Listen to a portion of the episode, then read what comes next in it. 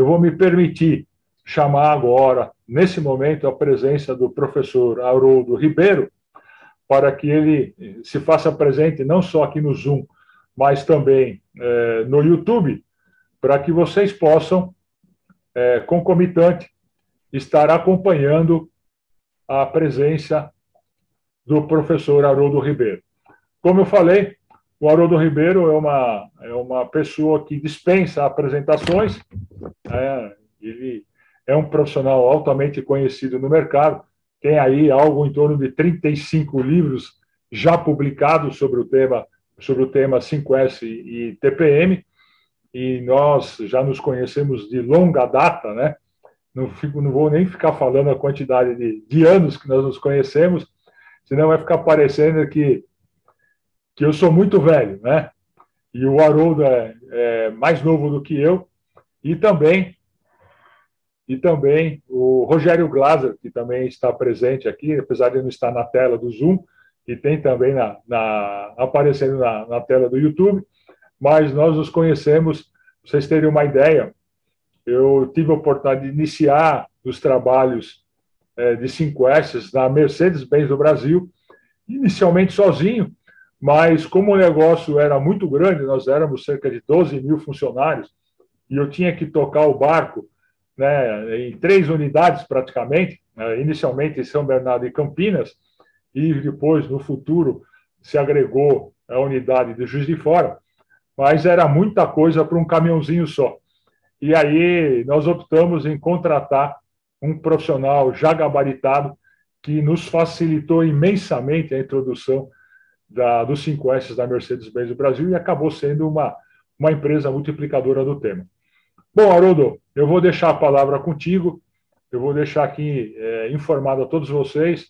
Por favor, peço que todos mantenham o seu microfone fechado e também o seu vídeo fechado, para que o Haroldo possa estar aí é, presente.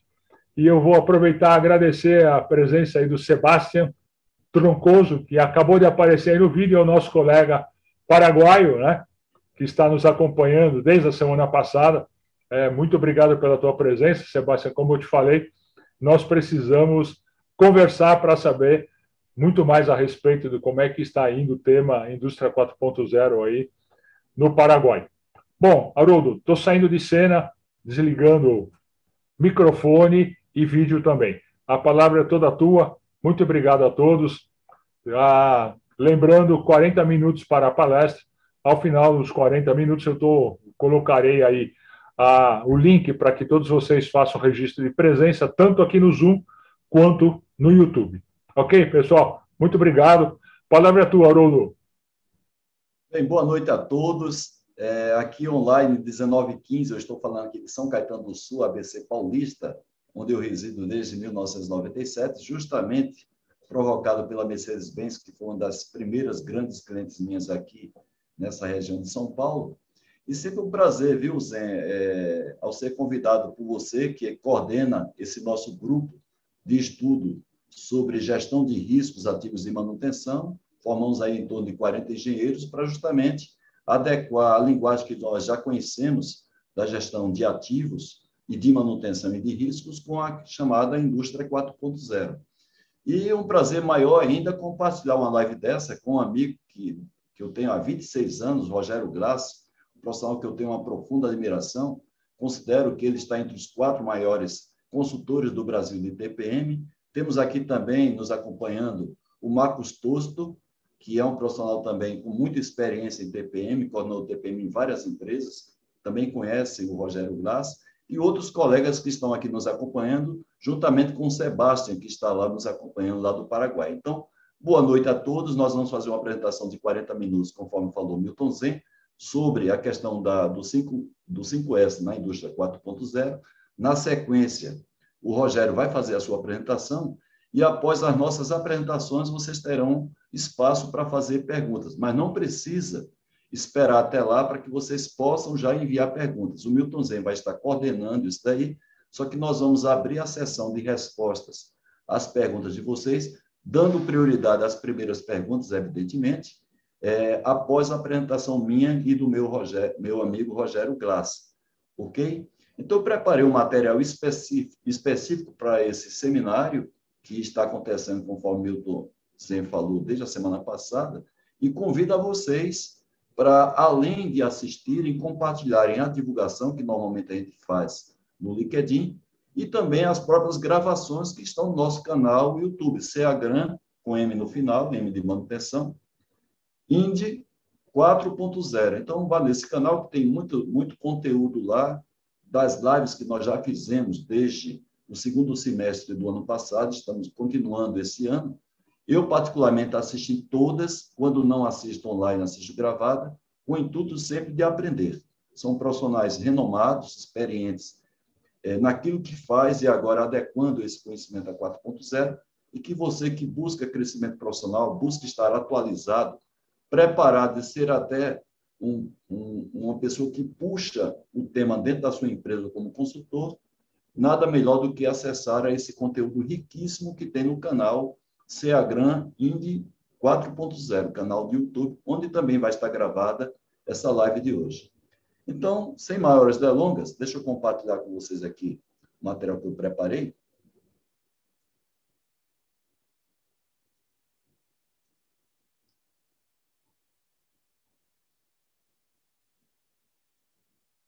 Bem, eu vou falar rapidamente o que é 5S, já que aqui não é um curso 5S, eu imagino que vocês que estão assistindo essa live, ou online ou gravado, já têm conhecimento do que seja 5S, mas o intuito daqui é apenas fazer um nivelamento de conceitos e não fazer uma capacitação em cima deste tema. Então, o CEIRI, que é o primeiro S, se a gente tivesse que resumir o conceito do CEIRI, é você usar adequadamente os recursos, aí quando eu estou falando de recursos, eu estou falando dos recursos diversos, e os ativos, somando recursos e ativos e instalações, a gente pode chamar de ativos, usar adequadamente, então, os ativos da organização, evitando qualquer tipo de desperdício. A gente vai falar depois da diferença que tem do desperdício atacado pelo 5S, de perdas, onde algumas perdas são desperdícios, mas nem todo desperdício pela linguagem 5S é uma perda. A gente vai discutir um pouco isso aí depois. O segundo S é a organização adequada dos recursos para quê? Para tornar o ambiente mais funcional. E quando eu falo um ambiente mais funcional, eu estou me referindo a dois aspectos importantes, principalmente em áreas operacionais. A questão de um ambiente seguro e depois um ambiente também produtivo. O ambiente produtivo serve para qualquer tipo de processo. Então, quando você faz uma organização das coisas, você, na verdade, está visando tornar aquele ambiente mais funcional no sentido de mais produtivo e em áreas operacionais, principalmente, um ambiente mais seguro. O sensor, que é o terceiro S, é a limpeza com postura de inspeção. Não é simplesmente você ter um local limpo, nem é também somente você não sujar o ambiente. Vai mais além do que isso. É quando você se sente pro, é, proprietário, dono daquele espaço, mesmo que seja um espaço coletivo, mesmo que seja um espaço público é você ter um sentido de propriedade sobre aquele espaço. E com, por conta disso, você passa a ter zelo. Você pode ter esse, o desenvolvimento desse sentimento de zelo e sentimento de propriedade de duas formas. Tanto você é, evitando a sujeira, a partir de quê? A partir de uma atitude inadequada sua, a partir de você ter o ataque à fonte de sujeira no sentido de eliminar, e quando não for possível eliminar, você bloquear essa fonte, ou para que não gere a sujeira, ou para, para que a sujeira não gere grandes impactos àquele ambiente de trabalho. Mas você pode, dentro da atividade do sensor, fazer além disso. Você pode aproveitar o momento que você está limpando ou preocupado com a limpeza do ambiente para que você inspecione e, a partir dessa inspeção, você pode detectar problemas relacionados à sujeira, que é a questão de sujeira provocada por outras pessoas, de outros ambientes, pessoas é, por pessoas do próprio ambiente, provocado por uma fonte de sujeira, até a falta ou deficiência dos coletores de resíduos, e você pode inspecionar outros aspectos, como aspectos de conservação, aspecto de desorganização, layout inadequado, desorganização inadequada, materiais largados na área. Então, você tem muitas reportagens de melhorias com a prática ou da limpeza, ou com a prática da preocupação com manter a limpeza no ambiente de trabalho. Então, o CEISO é uma atividade muito mais, vamos dizer assim, avançada e muito mais abrangente e muito mais intensa do que simplesmente você se preocupar em manter um ambiente limpo. O Seiquetos, que é o 4S, você tem três linhas de ações dentro do Seiquetos. Cada empresa ela dá uma ênfase maior a uma dessas linhas, mas se a gente tivesse que aplicar na plenitude do Seiquetos, a gente tem três linhas de ações. Primeiro, a questão da padronização. Tanto a padronização do ambiente, no sentido físico, uma padronização de atitudes. Essa padronização de atitudes a gente chama normalmente de regras de convivência.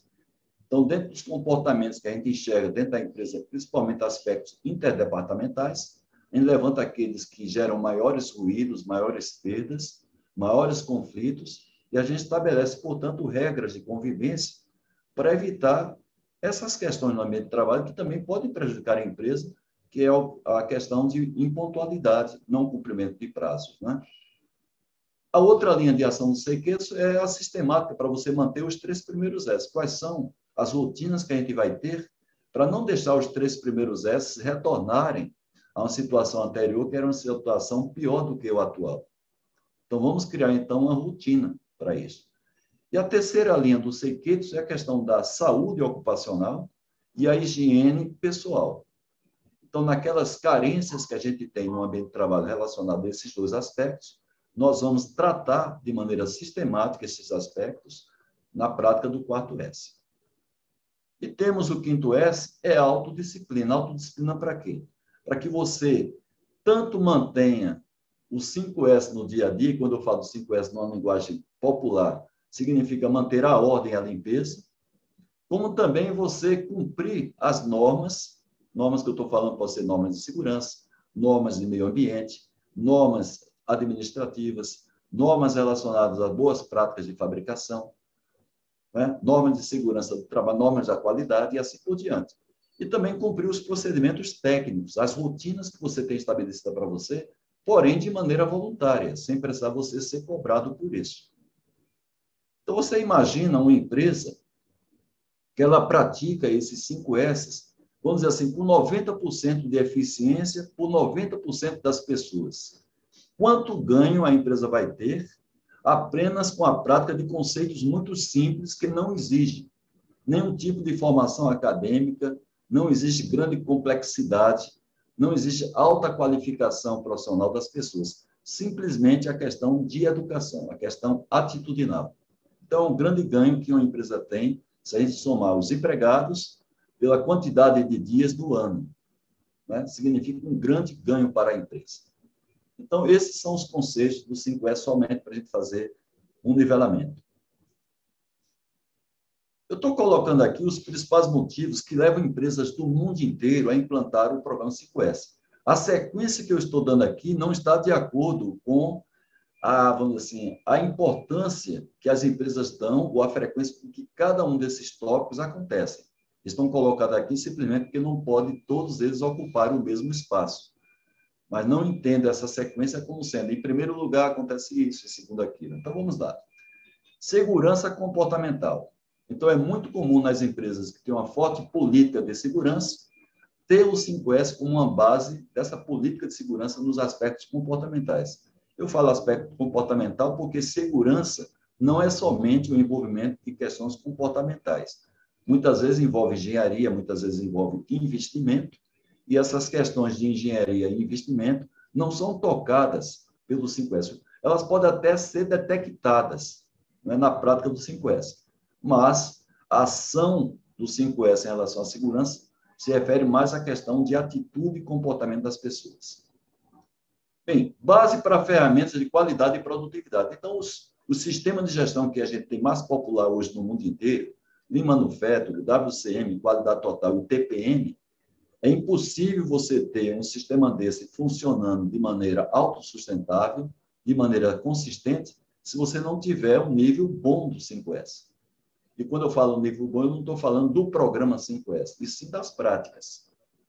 Então, todos esses sistemas de gestão colocam o 5S como base física e base comportamental para que eles funcionem adequadamente, evidentemente.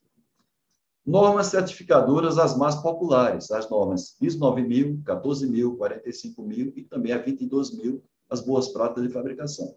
Então, normalmente, as empresas que têm normas certificadoras, não apenas para fazer marketing dessas normas, mas coloca como sendo ferramentas para a sua a melhoria dos seus processos.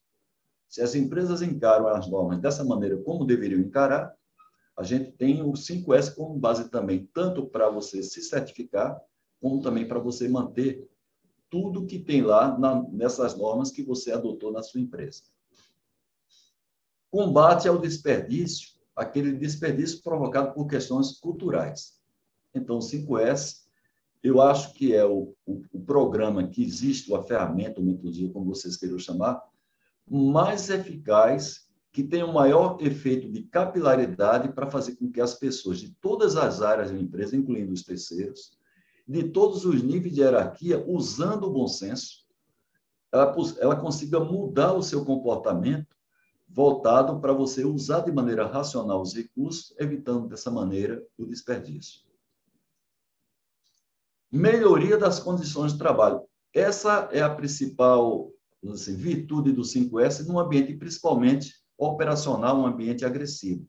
Eu, particularmente, nesses 25 anos de consultoria, vamos fazer agora em setembro 26 anos de consultoria, eu nunca encontrei, de fato, nenhum tipo de resistência ao 5S por parte da classe trabalhadora, né? por parte do sindicato de trabalhadores. Facilmente, a gente mostra que a prática dos conceitos do 5S, eles são favoráveis à melhoria das condições de trabalho, logo favoráveis a uma melhor qualidade de vida no trabalho, principalmente para o operariado que trabalha em áreas cada vez mais agressivas.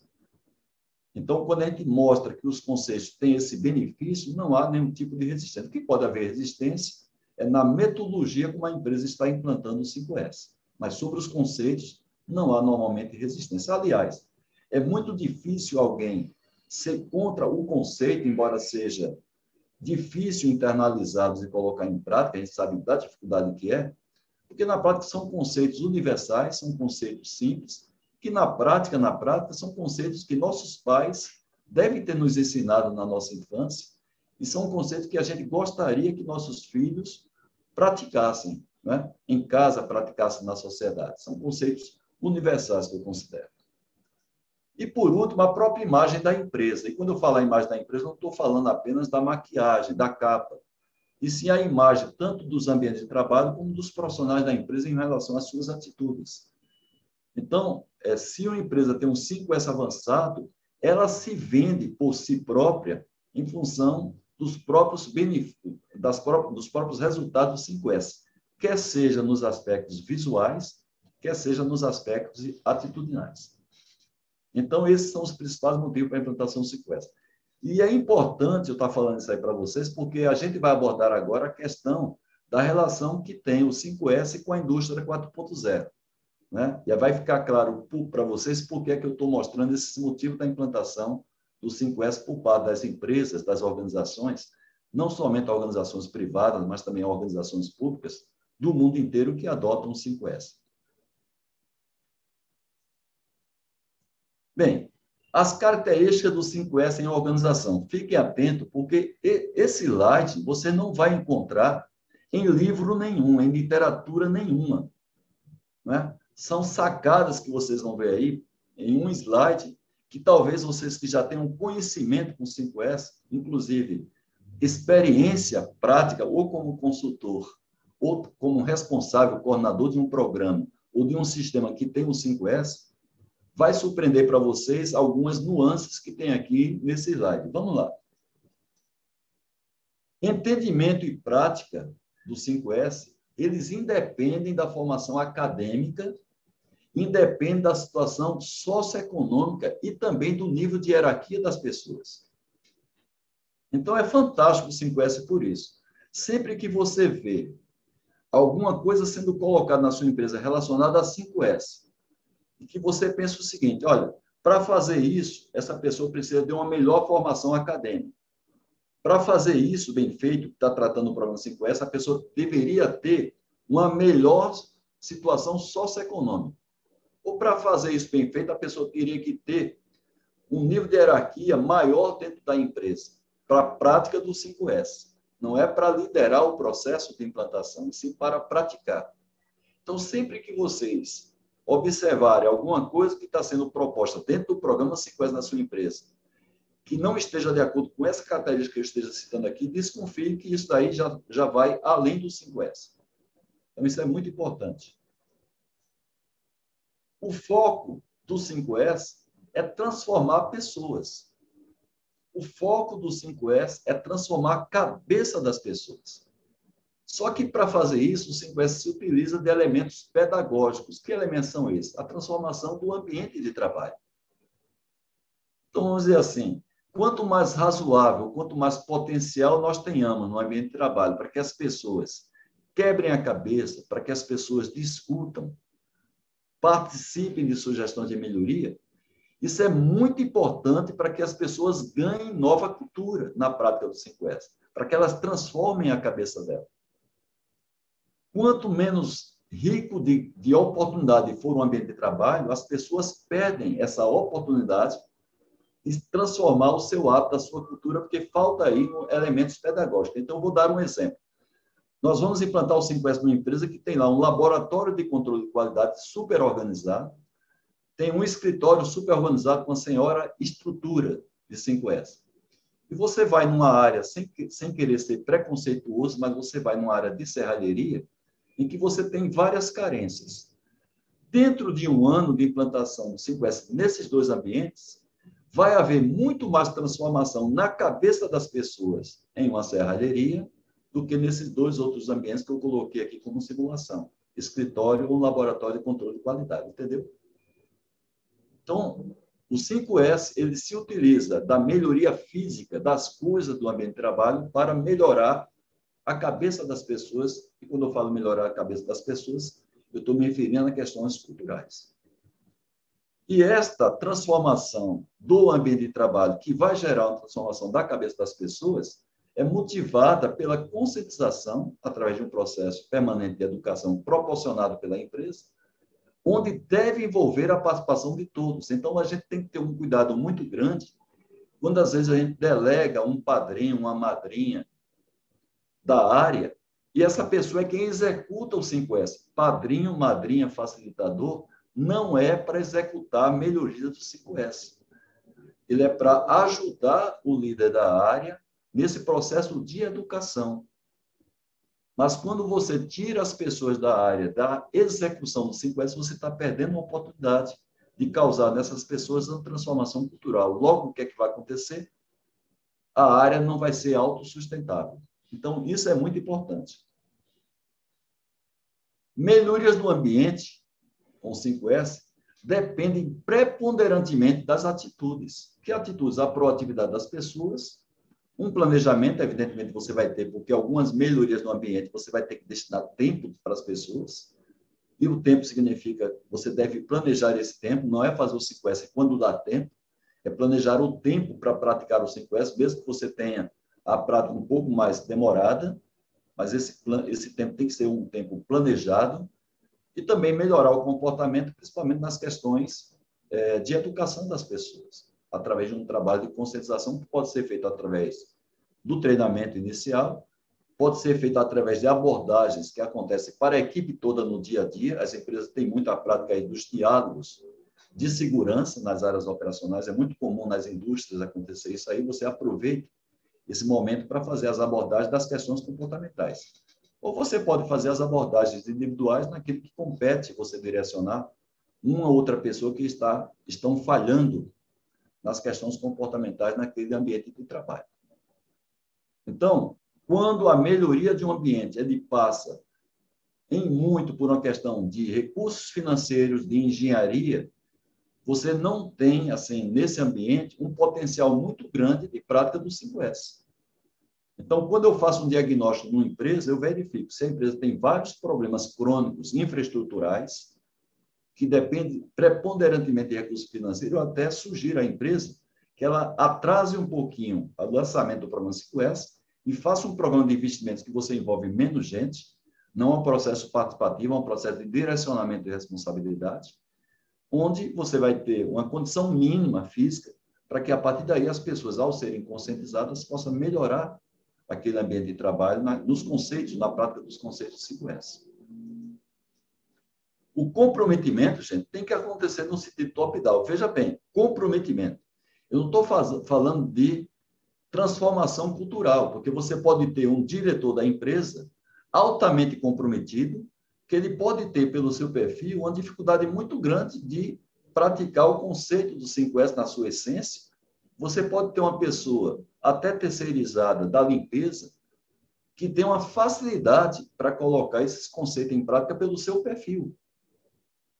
Agora, não pode, em momento nenhum, quando você implanta o 5S na empresa, fazer com que uma pessoa que está no nível de hierarquia mais baixo esteja mais comprometida com o 5S do que quem está no nível de hierarquia mais alto. E, às vezes, a gente encontra isso na empresa, que é uma senhora distorção. Certo? Então, o comprometimento tem que ser top-down. E no final, é o que o Deming, Edward Deming, sempre prega, principalmente na gestão ocidental, que a gente tem que ter constância de propósito. Então, para empresas aqui no Brasil, que passam entre 300 empregados, onde boa parte são empresas multinacionais, quando hoje, hoje 2021, eu sou convidado para auxiliar a empresa no 5S, ela já tentou implantar o 5S duas ou três vezes. Né? E o meu trabalho é, é verificar quais foram as causas lá atrás que fizeram com que o 5S perdesse gás ao longo do tempo, para poder a gente não incorrer nessas mesmas falhas. Hoje, no Brasil, 80% das empresas que tentam implantar o 5S, 80% não passam do terceiro ano. Simplesmente por quê? Porque falta constância de propósito. Implanta 5S como um modismo, implanta 5S sem ter uma metodologia baseada no ciclo PDCA, não entende os conceitos 5S, entende 5S como um programa de ordem e limpeza, por conta disso, você desvaloriza ou não prioriza as ações em prol do 5S. Bem, aí nós temos para cada tipo de ambiente estratégia diferente de prática do 5S. Aqui a gente já vai entrar um pouquinho na indústria 4.0. Por exemplo, ambientes que tenham maior influência de pessoas que pertencem a esses ambientes, a gente tem um 5S direcionado para conscientização e educação, com melhorias e manutenção feita pelos próprios colaboradores da área. Se a gente tem ambientes com maior influência de pessoas que não pertencem a esses ambientes, a estratégia do 5S é direcionada para indução, para condicionamento. E as melhorias e manutenção desses locais são feitas por pessoas que não são da área, são feitas por especialistas. Normalmente, o pessoal de manutenção e de limpeza. E a gente chama essa atividade de housekeeping, que é de você manter um ambiente limpo e organizado, independente do comportamento do usuário daquele ambiente. Então, a gente, a gente aplica cada vez mais táticas de indução e de condicionamento em ambientes em que você não tem uma ação de educação sobre as pessoas que utilizam ele em função da, da, da vamos dizer, a, a pouca presença das mesmas pessoas nesse ambiente e a pouca autoridade que você tem sobre as pessoas que pertencem a este ambiente. É o caso das áreas comuns, é o caso do refeitório, né, da sua empresa, é o caso do vestiário. Então, nesses espaços, a gente utiliza mais técnicas de housekeeping, que são técnicas de indução e condicionamento, que técnicas de educação e conscientização. Legal? Ambientes com menor influência de pessoas. Aí já está começando a chegar no ambiente da indústria 4.0, nos processos onde você tem os elementos da 4.0 mais inseridos. Aí, nesse caso, você vai ter uma menor aplicabilidade do 5S e vai ter mais engenharia, evidentemente. Pouca coisa do 5S você pode implementar nesses ambientes mais automatizados e que você tenha mais elementos do da indústria 4.0 atuando nesse processo. Ambientes administrativos. Então, nesses ambientes, você tem que ter o foco na administração do tempo das pessoas e não nas condições de trabalho no sentido físico, e nos arquivos eletrônicos. E a gente chama essa preocupação do 5S funcional. Então, não é um 5S tão voltado para a questão do ambiente físico de trabalho.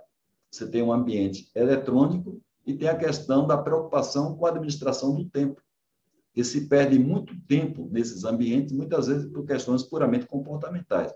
É o caso aí de impontualidade em reuniões, em treinamento, onde várias pessoas costumam perder tempo no dia a dia, pelos atrasos de início das reuniões. Eu não estou nem falando da eficácia de reunião, que isso aí não faz parte do 5S.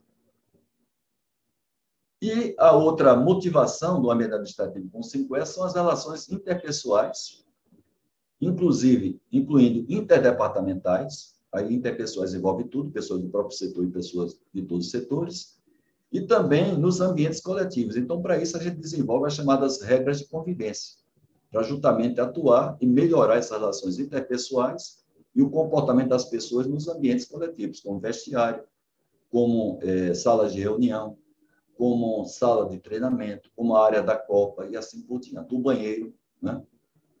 Estou falando vestiário, vestiário do pessoal administrativo, viu, gente? Não é o vestiário de fábrica. Isso é o vestiário de fábrica, a gente já falou lá atrás. Beleza, então, gente? Então, olhe que essas dicas que eu estou dando, nesse slide que eu passei agora e o slide anterior, vocês vão ler 10 livros para chegar a essa conclusão. Eu estou chegando em dois slides para vocês. Agora vamos mostrar quais são as conclusões que, particularmente, eu chego da relação do 5S com ambientes automatizados e ambientes que têm muitos elementos da indústria 4.0 já atuando e nos, até avançados ali naqueles processos. Então, quais são as, suas, as minhas conclusões que as pessoas sempre me perguntam? Haroldo, vem aí a, a indústria 4.0, como é que vai ser o 5S nessas áreas? Eu vou passar para vocês as minhas conclusões. E aí vocês podem discordar, podem complementar enviando perguntas, que o Milton Zen daqui a pouco depois que o Rogério Glass apresentar, fizer a apresentação dele de TPM, você, eu vou ter todo o prazer de responder as perguntas de vocês. E, por acaso, quem estiver vendo essa live gravada no canal YouTube, volta a dizer, Ceagran Indy 4.0, vocês podem mandar perguntas lá mesmo, no próprio YouTube, que ela chega para a gente, ou vocês podem mandar perguntas diretamente para mim, para o meu e-mail, pdca.terra.com.br. Então, manda a pergunta para mim, que eu tenho todo o prazer de responder, mesmo porque é respondendo perguntas que vocês fazem, que também eu aprendo. Legal, gente? Então, na minha opinião, vários ambientes da empresa continuarão sem muita influência de automação e elementos da indústria 4.0.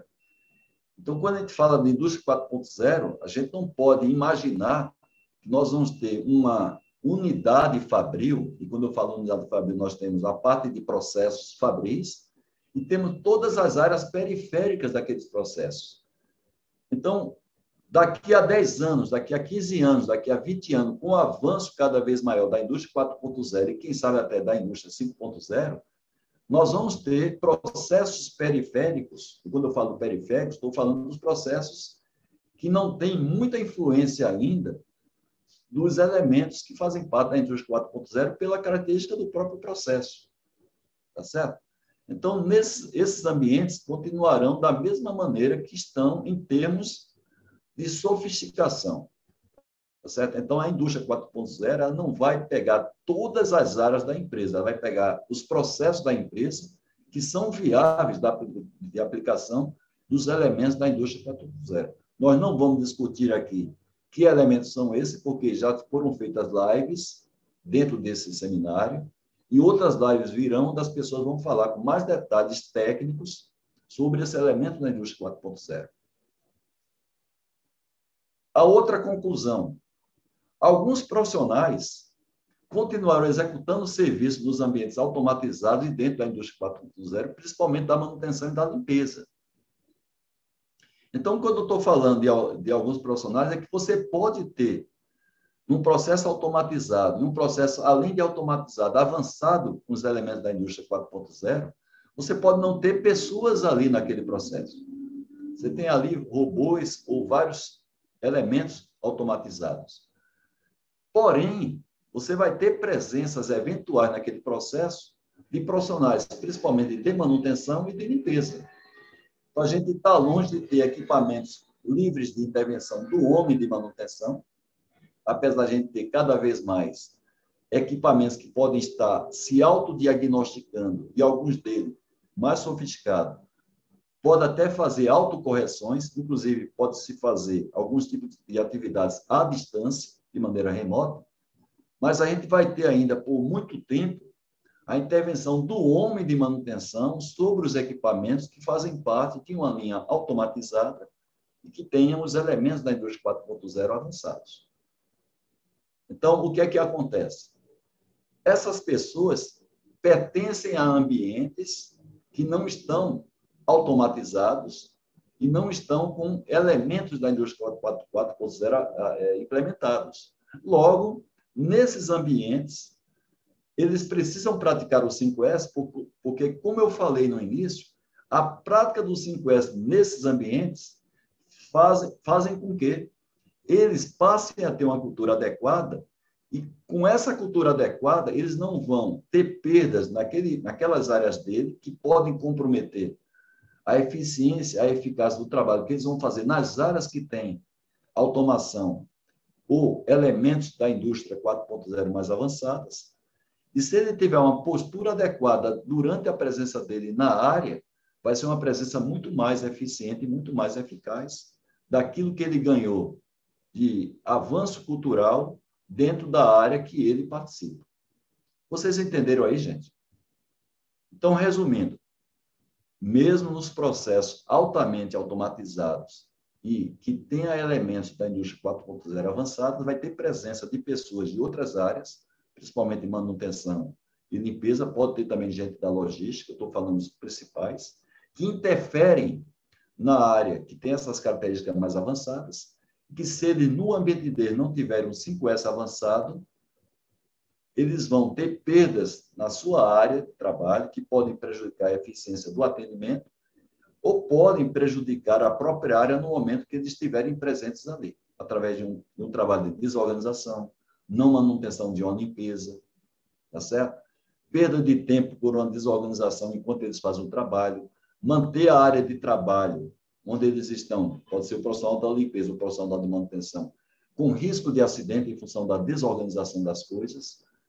Então, eu quero, eu quero mostrar para vocês que, nas áreas periféricas aos processos, nós precisamos continuar com a prática do 5S, como se não existisse automação na indústria 4.0, e dentro dos processos nós vamos precisar de pessoas que tenham práticas do 5S para não prejudicar esses processos automatizados. Vamos, vamos priorizar agora a nossa audiência né, com as respostas. Vamos, vamos lá. Já, já, vocês dois já chamaram a gente de velho, né? Então vamos, vamos dar atenção para os mais jovens, né? Então, uh, deixa, eu já tinha colocado algumas coisas aqui é, na lista, né? Isso. E eu, tem comentário, eu vou, vou primeiro aqui já colocar aquilo que eu já tinha colocado aqui no chat do, do Zoom. Então, tem comentário do Luiz André, ele falando a respeito, algumas empresas montam uma equipe para 5S Central, será que vale a pena? Né? Depois eu posso até dar um pitaco nessa brincadeira aí também.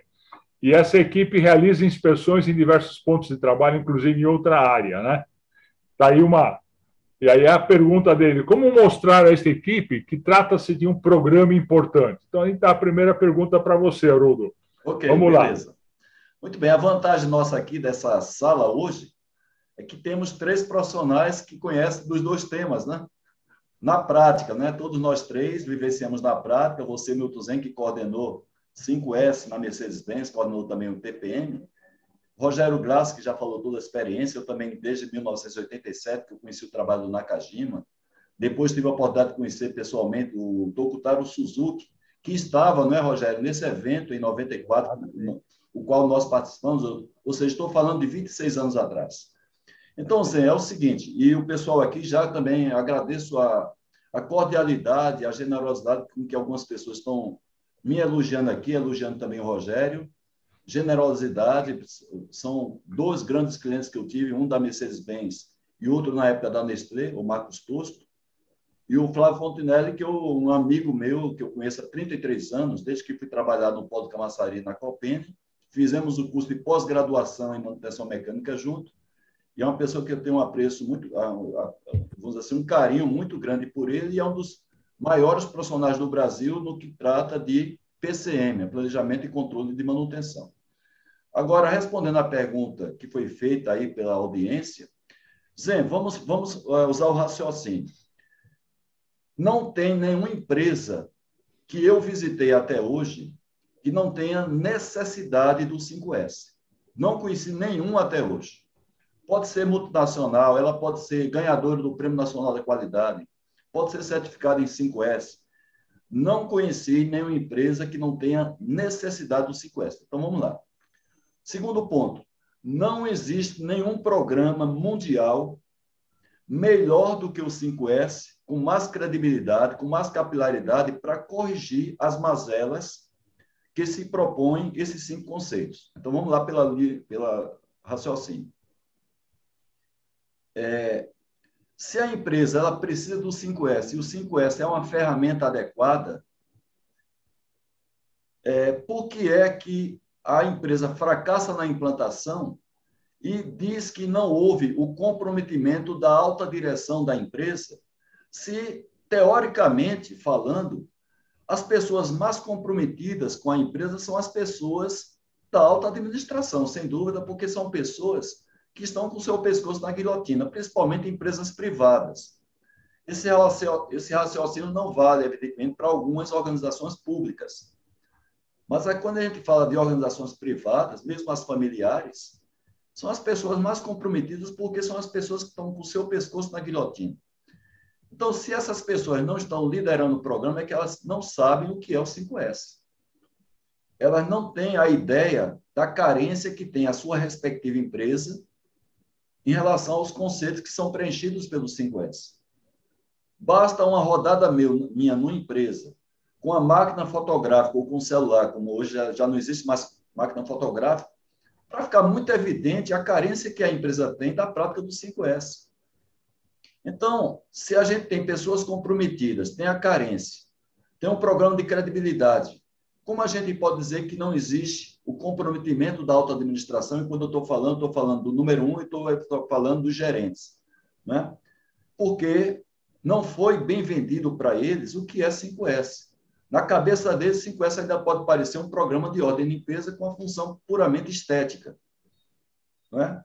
Mas quando a gente mostra a amplitude do que é 5S e a carência que a empresa tem, e a metodologia, que é uma metodologia simples, não quer dizer que seja fácil, é, a, a, a, assim, a tudo para que ele compre a ideia do 5S. Então, a minha conclusão aí, depois de 31 anos de experiência com 5S, é que tem muita gente grande em termos de direção de empresa, eu estou falando mais também indústria e gerentes, que não sabem o que é 5S. Eles acham que 5S é um programa de ordem e limpeza, não um processo educacional, né? Como, conforme eu coloquei aqui. Então, cabe ao gestor, ao coordenador, se é que eles sabem o que é 5S, se não sabem, contrata uma consultoria, né? para mostrar, sensibilizar de fato a necessidade, a metodologia e a importância que tem o 5S para que eles comprem a ideia. E assim, essa mesma lógica vai descendo, vai sendo desdobrada para os diversos níveis de hierarquia, até chegar no nível operacional. Zen, eu afirmo para você que qualquer empresa privada hoje, no mínimo 90% das pessoas da base da pirâmide não agem com alguma coisa errada de maneira proposital elas agem por uma questão cultural, elas agem por uma conivência de gestão, por uma má gestão. Então, não tem, é, na base da pirâmide, um percentual, mais que 10%, que propositadamente jogam contra a empresa. Desperdiça porque quer desperdiçar. Né? Para ser contra a empresa. Eu vou causar um prejuízo para a empresa, eu vou desperdiçar. Isso é uma minoria que tem hoje, principalmente empresa privada. Eu falo principalmente hoje porque a gente afunilou com essa fase que a gente passou, não agora da pandemia, mas a sucessão de, de, de crises que nós tivemos, principalmente desde 2009, que se agravou depois de 2015, com a segunda eleição da nossa ex-presidente, que se agravou aí durante quatro, cinco anos, como a gente ainda hoje passa por uma crise ainda no Brasil, provocada ainda também pela, pela pandemia. Então, você afunilou de maneira que ficaram nas empresas, teoricamente, os melhores profissionais. Então, essa teoria que eu estou falando para você, ela é totalmente realista. Ou seja, no mínimo 90% da base da pirâmide não peca de propósito, peca por uma questão cultural, por uma questão de conivência ou por uma questão de má gestão. Então, o, o, o conselho que eu dou aqui para essas empresas que têm dificuldade na implantação é rever a metodologia como o 5S está sendo vendido, porque nós temos a necessidade, nós temos uma ferramenta fantástica, comprovada, mundialmente falando, nenhuma empresa consegue implantar esses quatro sistemas de gestão, incluindo o TPM, sem ter como base o 5S, não consegue. Então, se não está havendo a compra, é porque não está havendo a venda adequada, na minha opinião. Tá? Então, essa é a resposta que eu dou. Eu vou dar uma resposta mais técnica, mostrando o seguinte: é, o, como é que acontece um processo de mudança cultural? Você só muda seu hábito se você sentir, de fato, que aquele hábito atual está te trazendo prejuízo ou está gerando um certo risco para você. Aí você começa a se interessar para mudar seu hábito. Agora, o que vai te motivar é se você tem uma, um remédio, tem uma, um medicamento, uma ferramenta, uma metodologia que seja não custosa, que não custe caro, que não seja tão sacrificante. O 5S tem essa particularidade, porque 70% na média dos problemas que são focos de atenção do 5S para, passa por uma vertente puramente atitudinal e não financeira. É, então, não é uma ferramenta custosa. Quando a gente fala do TPM, a coisa é mais embaixo. Porque se você tem uma má gestão dos ativos, que justifica cada vez mais a implementação do TPM, você tem um débito aí que vai custar caro para você. Você vai recompor equipamentos, você que trabalhou, gente, como gerente de manutenção durante muitos anos na Mercedes-Benz, sabe que custa caro fazer manutenção. Você tem serviços, você tem sobressalentes, você tem parada do equipamento que gera lucro, lucro 60 para a empresa. Não é? é? Tudo isso aí é custo. Tem gente que custa caro também, gente própria que custa caro. Então, mas para 5S, 70% é atitude das pessoas. Eu não diria a mesma coisa para TPM, tá certo? Então, é, se você tiver a persistência de ter uma metodologia que é fácil, quer dizer, quando eu digo que é fácil, de não ser custosa, não ser sacrificante, e você tem um tempo adequado para isso, aí já respondendo uma pergunta que foi feita aqui, quanto tempo leva? Tem três variáveis que eu considero importantes. Qual é o nível atual de práticas do 5S? Qual é o nível atual de práticas? Porque se você tiver um nível muito baixo, isso aí já é fruto de uma gestão ineficiente ao longo do tempo, histórica. Você vai ter uma certa dificuldade para mudar essa tendência de gestão que repercute é, na evolução do 5S. Então, você vai ter um agravante a mais, além de você é, melhorar o passivo, que você precisa melhorar, você ainda tem a deficiência de gestão da empresa, que você tem que trabalhar nisso. Então, a situação atual da empresa em termos de prato 5S é uma variável boa. Segundo, a metodologia que você vai usar. Então, Rogério tem uma metodologia que coloca aqui a revolução dos 100 dias, onde nesses 100 dias, de acordo com o livro do Rogério, você já tem, você não vai formar cultura em 100 dias, não é essa a proposta do Rogério. A proposta do Rogério é 100 dias para você mudar a cara da empresa. Né? Mudar a cara da empresa. E é possível, pela metodologia do Roberto, assim, Roberto é, Rogério Glass, ter essa mudança. Então, a metodologia que você vai usar, ela é importante. Eu vejo nas empresas metodologias que não vão levar a formar a cultura. Por exemplo, metodologia focada em auditoria. Metodologia focada em auditoria, eu não quero comparar auditoria com policiamento, longe disso, mas vou comparar é, auditoria com monitoramento e policiamento com monitoramento. Você não vai educar uma população de um país investindo no policial, investindo no monitoramento. Você vai melhorar a educação investindo na educação, na conscientização, na escola, na família.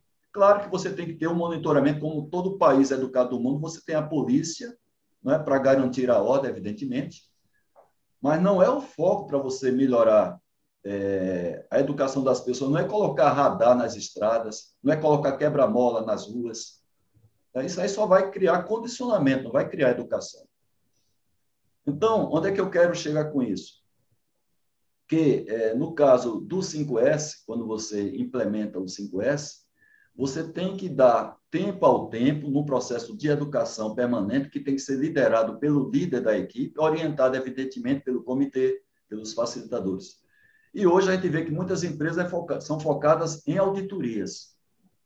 E o terceiro ponto é o, o que o Demi criticava na gestão ocidental, é você não ter continuidade de propósito. Você, eu sempre faço a comparação É como se você colocasse um ovo para cozinhar numa panela e o ovo tem seu tempo para cozinhar. Né? Esse tempo é o tempo de assimilação, é um tempo de criar novos hábitos, criar nova cultura. Então, se você é, deixa o ovo no fogo para cozinhar e antes de chegar ao ponto de cozimento você apaga o fogo, aquele ovo está estragado. Você não, não é mais nem um ovo, nem um ovo cozido. É um resíduo. Isso acontece com as empresas que não levam a implantação até o momento de consolidação. Ela faz uma, do 5S uma campanha. E aí desiste resultado. 5S entra no banho-maria e daqui a pouco já não existe o 5S na empresa. Então, essas três variáveis são importantes.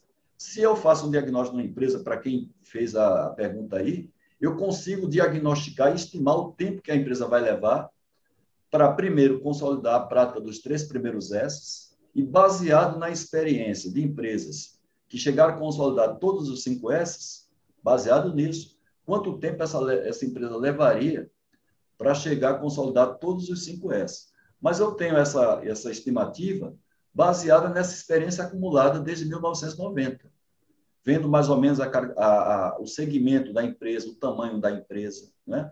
Aí dá para eu fazer essa estimativa. Então, não dá para colocar aqui um prazo sem conhecer essas variáveis que eu estou falando para você. Agora, de maneira geral, menos de dois anos e meio para você implantar um programa desse para formar a cultura é impossível.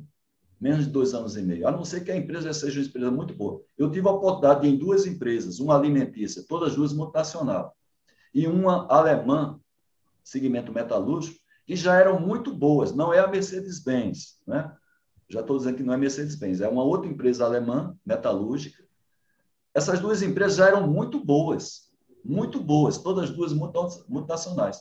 Levamos em uma dois anos para chegar no de consolidação 5S e na outra levamos dois anos e meio.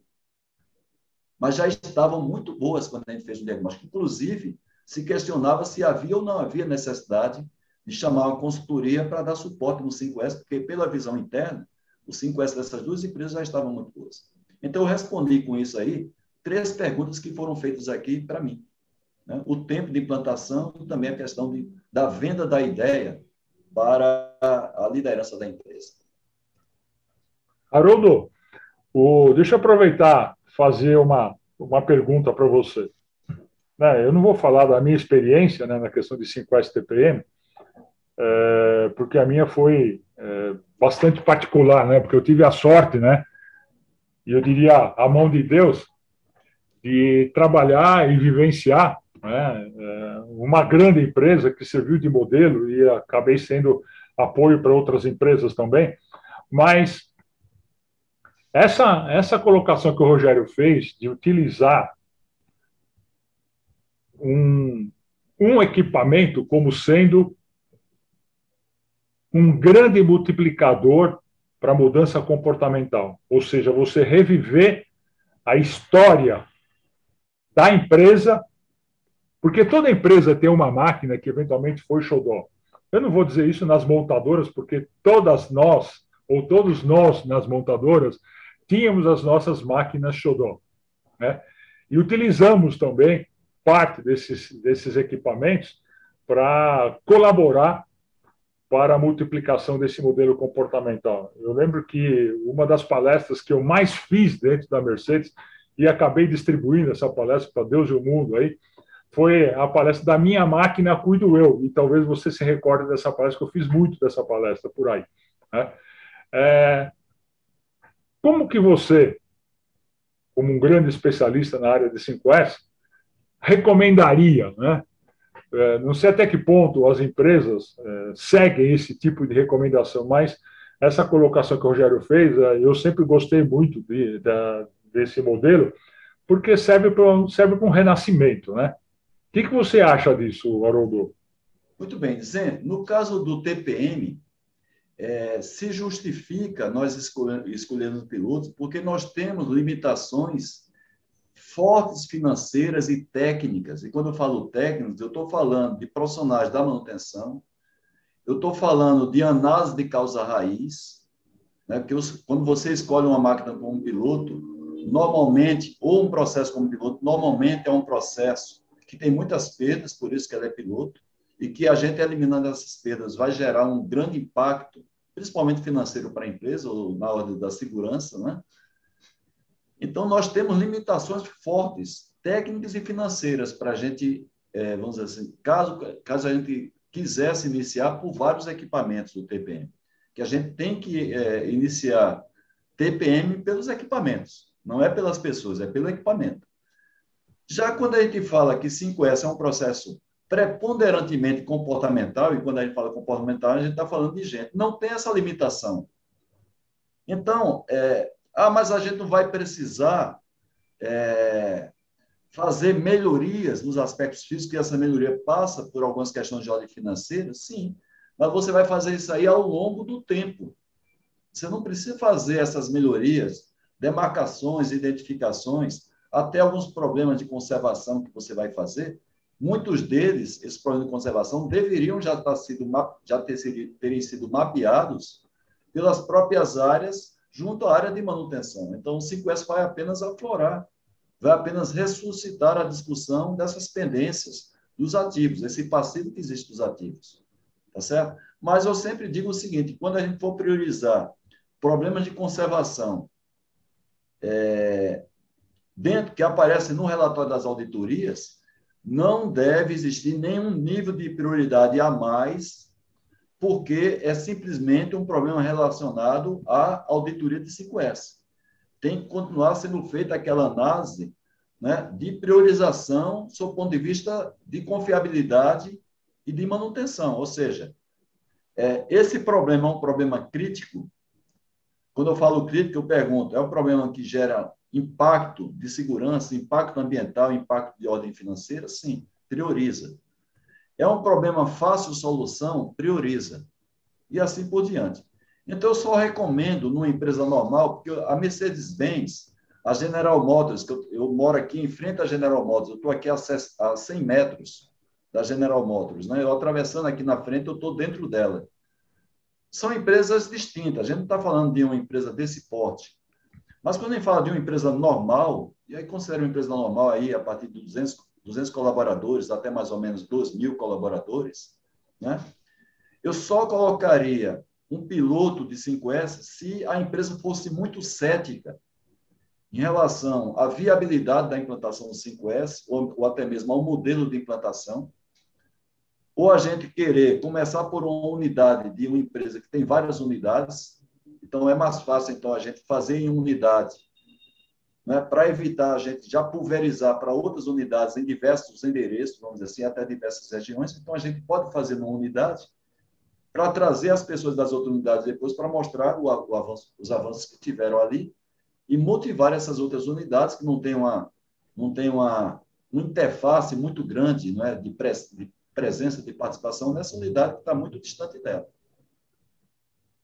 Então, se existe uma empresa no endereço que ela é muito cética com relação ao resultado, a gente pega lá uma área onde o líder seja um líder é, é, proativo, não precisa que seja uma área já muito boa, não, isso é importante. Ou pode ser uma área boa, pode não ser, contanto que o gestor da área seja aquele cara proativo, faz um trabalho fantástico naquilo ali e mostra para as pessoas que aquilo é possível ser feito também em outras áreas. Basta ter a postura daquele proativo. Quer seja essa área. Agora, muitas vezes você não, não, não, não, não deveria ir para uma área que é muito fácil você conseguir resultados. Por exemplo, sem querer ser preconceituoso, mas você pega um laboratório de metrologia, estou exagerando, um laboratório de instrumentação digital e pega essa área e quer fazer 5S nessa área, todo mundo vai dizer, ah, mas aí é muito fácil fazer 5S numa área desta. Quero ver fazer lá na serralheria, Quero ver fazer lá na área de solda, né? a área de processos galvânicos. Então, fica muito fácil. No caso da Mercedes-Benz, fazer numa área de montagem final não é tão motivante, não é tão motivante como fazer na sua área, em que você era gerente de usinagem, onde as coisas são mais difíceis. Você tem máquinas que são geradoras de sujeira, de cavacos e tudo mais, onde é mais difícil. No seu próprio prédio lá, no prédio 21, você tem uma área de fabricação de usinagem e dentro dela, embutido, você tem uma área de montagem dos eixos. Então, é muito mais prático fazer entre aspas, o 5S numa área de montagem de eixos, que é uma área relativamente limpa, não tão agressiva, do que na área de usinagem, onde você tem lá máquinas que têm, às vezes, até 30 anos, 40 anos de idade. Né? Então, eu só partiria para piloto, nesse caso, do 5S, se fosse para essas duas questões. Unidades separadas em termos de endereço ou uma empresa que esteja muito cética em relação a resultados. TPM, obrigatoriamente, tem que começar pelo, pelo piloto, porque o avanço do TPM, apesar de, apesar de passar pelas pessoas como tudo, mas é preponderantemente ativos. Uma área que não tenha ativos, principalmente equipamentos, dentro do seu processo, o TPM perde força. Né? Eu até sugiro que numa área que esteja livre de equipamentos, você pode utilizar o Lean Manufacturing, né? ou fazer alguns Kaizen, sem precisar ter um sistema de, de, de, de gestão, que ele é muito mais eficiente do que você forçar a barra implantando lá o TPM. No caso da própria Mercedes-Benz, você, você lembra na área lá do é, na área lá do Fernando Pinho, que era do como é que chama como é que se chama aquele processo em que você faz montagem de peças importadas? É, mas você faz montagem de peças importadas. Ah, tá, realmente. É, o, pessoal, o material chegava, entrava para o almoxarifado e tinha uma linha de montagem para peças importadas. Então, se queria implantar TPM lá, disse, olha, para com isso. Né? TPM é nas mais nas áreas de usinagem, que são muito carentes, do que implantar nessa área de... Tal, talvez o Ferreira me ajude aí. É, são, são três letras que se fala dessa área, que faz a montagem de produtos importados. CKD. CKD. Tá certo? Então, o CKD é muito mais importante o processo de Lean Manufacturing do que um processo de TPM. Né? Então, é essa a resposta que eu daria para você aí, para quem está quem tá perguntando a nós. Ô, pessoal, são 21 horas e 18. Eu, eu nós estamos previstos para terminar 21 e 20. Rogério, você quer fazer um, algum comentário mais aí para a gente poder partir para as considerações finais? Não, eu queria agradecer, né? É, primeiro ao encontro de nós três, né? Que foi um momento muito gratificante nós três, né? é, temos a nossa história e muita sintonia, né? Emocionante. Eu fico até emocionado, juro mesmo, viu? É, realmente é, é muito difícil a gente se encontrar assim, a gente tem se fala assim, mas para é. trocar é, experiências assim, realmente é, é muito difícil. Nós três. Agradeço imensamente. Nós três nessa tela aqui, eu acho que assim, nós estamos sendo exemplo para muita gente de que profissionais que adoram, que têm paixão pelo que fazem, né, Zen? É, vão percorrer caminhos e vão ter pessoas incríveis, como nós três, né? É, que somos é, profissionais, somos dedicados, adoramos o que a gente faz, o que a gente está sempre estudando. Nós três estamos sempre estudando, aprendendo, trocando ideias, compartilhando conhecimento, que seja exemplo para as empresas que estão assistindo a gente, né? que, que isso pode acontecer né, é, no campo profissional. Né? É, ter amigos, crescer, né? pessoas que têm sintonia espiritual, sintonia né, humana, sintonia técnica, né? e por isso que a gente faz um encontro desse que nos torna mais felizes como ser humano. Obrigado. Essa, Obrigado, emoção, essa emoção que o Zen está demonstrando aí, não é? me faz lembrar, Zé, aquele dia que nós nos abraçamos na Mercedes-Benz, né? Emocionados, choramos juntos, né? Você, como é um cara muito mais alto do que eu, né? Então, eu encostei, encostei a cabeça no seu peito. Você me abraçou assim, de cima para baixo e começamos a chorar juntos, né? Pela emoção. Então, bodas de Realmente. prata nós temos, bodas de prata, 25 anos de convivência com o Rogério Glasser, 26. Já, já participamos junto de várias missões, nos comunicamos, principalmente eu e o Milton Zen, 11 horas da noite, 11 e meia da noite, né, a qualquer momento. Então, é muito bom ter vocês aí. É, Zen sabe muito bem a importância que ele tem na minha vida profissional. Você sabe muito bem, Zé, o agradecimento eterno que eu tenho. Sempre que eu sou convidado por você, é uma convocação, não é um convite, você sabe disso. Nunca eu te dei um não, né, naquilo que você é. de mim junto ao Rogério, sempre que eu precisei do apoio do Rogério, principalmente naquilo que o Zen demandava de mim, que eu não conseguia fazer por questão de agenda, o Rogério me socorria, não é, Rogério? Verdade. Então, gente, é isso aí. É bom a gente estar aqui compartilhando com vocês a nossa amizade, o nosso coleguismo, a, a humildade que nós temos junto ao outro, porque a gente sabe que a gente sempre está aprendendo com o outro. Somos pessoas do bem, Verdade. bem intencionadas. Né? Então, isso é muito importante. Eu gostaria que nas relações profissionais que tenham entre vocês sempre é, resultasse nisso, né? que essa relação profissional ela fosse depois extrapolada para um nível de amizade e como acontece comigo, Rogério e o Milton Zen, ao nível até espiritual, eu dizia, eu diria, além do pessoal. Então, agradeço, Milton Zen, mais uma vez o convite, me sinto honrado sempre que você me convida para qualquer tipo de evento. Fazemos parte do CEAGRAM com 40 profissionais, todos competentes, e dentre eles nós temos alguns que são verdadeiros amigos. E vocês dois que estão aqui presentes, outros estão também, mas já que vocês dois estão aqui, eu considero verdadeiros amigos aquele que a gente coloca junto do nosso coração para a vida inteira. Obrigado. Olha, o, vocês colocaram uma coisa extremamente importante, né? É, a espiritualidade no, do, do, no mercado hoje é extremamente necessária, porque isso passa pela, pela vida com propósito. Os jovens, com certeza os jovens que estão aqui presentes, tanto aqui no, no Zoom quanto lá no YouTube, é, o jovem hoje só quer executar as coisas por propósito, né? E com o passar dos anos, os empregos vão rarear, mas os trabalhos vão sendo cada vez mais incríveis, mais desafiadores, terá necessidade de grande criatividade e o jovem ele só vai trabalhar por propósito, né? Então aí passa efetivamente pela espiritualidade que eh, para nós aqui sempre foi extremamente importante, válido é, e eu sonho né, sempre para que isso se multiplique rapidamente. Bom, pessoal, são 21 e 23.